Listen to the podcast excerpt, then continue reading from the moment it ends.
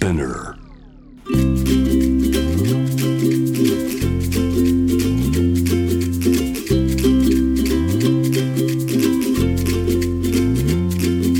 福本敦子の聞くコスメ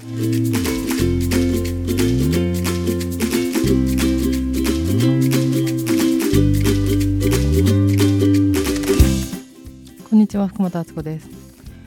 先日え新しい本の気持ちいいが基本の中身少しこんな本でこういう思いで作ったよっていうバックグラウンドは語ってみたんですけど今回はちょっと中身についてお話できたらなと思います。私のエッセイと森田先生との3回の対談を収録していて後書きも森田先生が書いてくれています。で何について語ってるのっていうことなんですけどテーマはもうざっくり生きることなので、まあ、生きることがテーマってことは必然的に死ぬこと終わることもテーマにはなってくると思うんですけどちょっとドキュメンタリーチックでもあり本当にその現場で作ってたので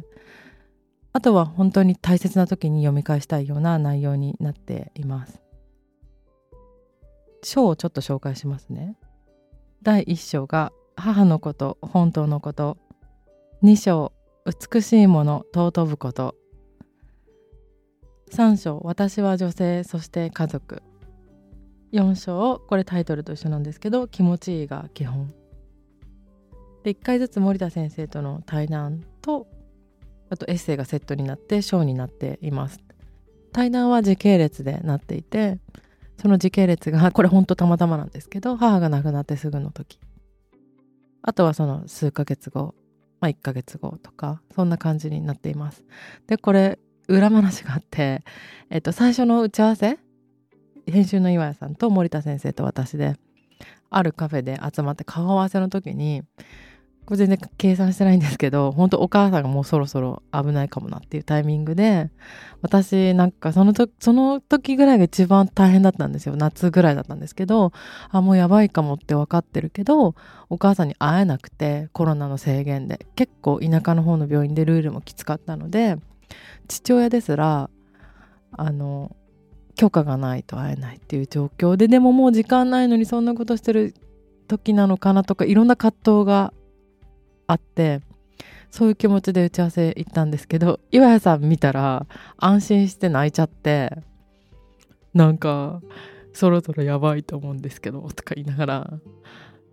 で森田先生が来てって2人はそこで初対面だったのに私が号泣してるから何の打ち合わせの話にもならなくてでもそこですごい森田先生がいい言葉くれたりそれもエッセイの中に入っていたりとかしますそんな感じでリアルタイムで起こってたこととかも含めてあの本当に起きたこと起こるべくして起きたことの集大成っていう感じですかね。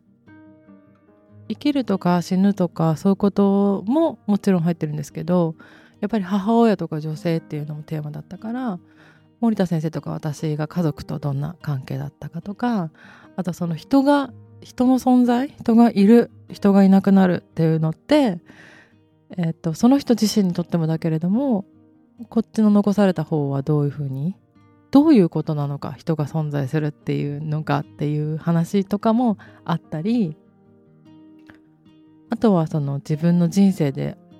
人生の中で死んで生き返ることもありますよね。新しく自分が生まれ変わったりとかターニングポイントが来てそういう気持ちになったり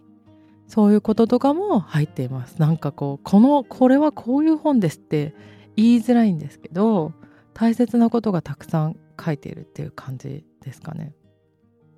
これね本を作ろう何か形に残そうって思うぐらい自分の中で大きいことだったんですよ。だけど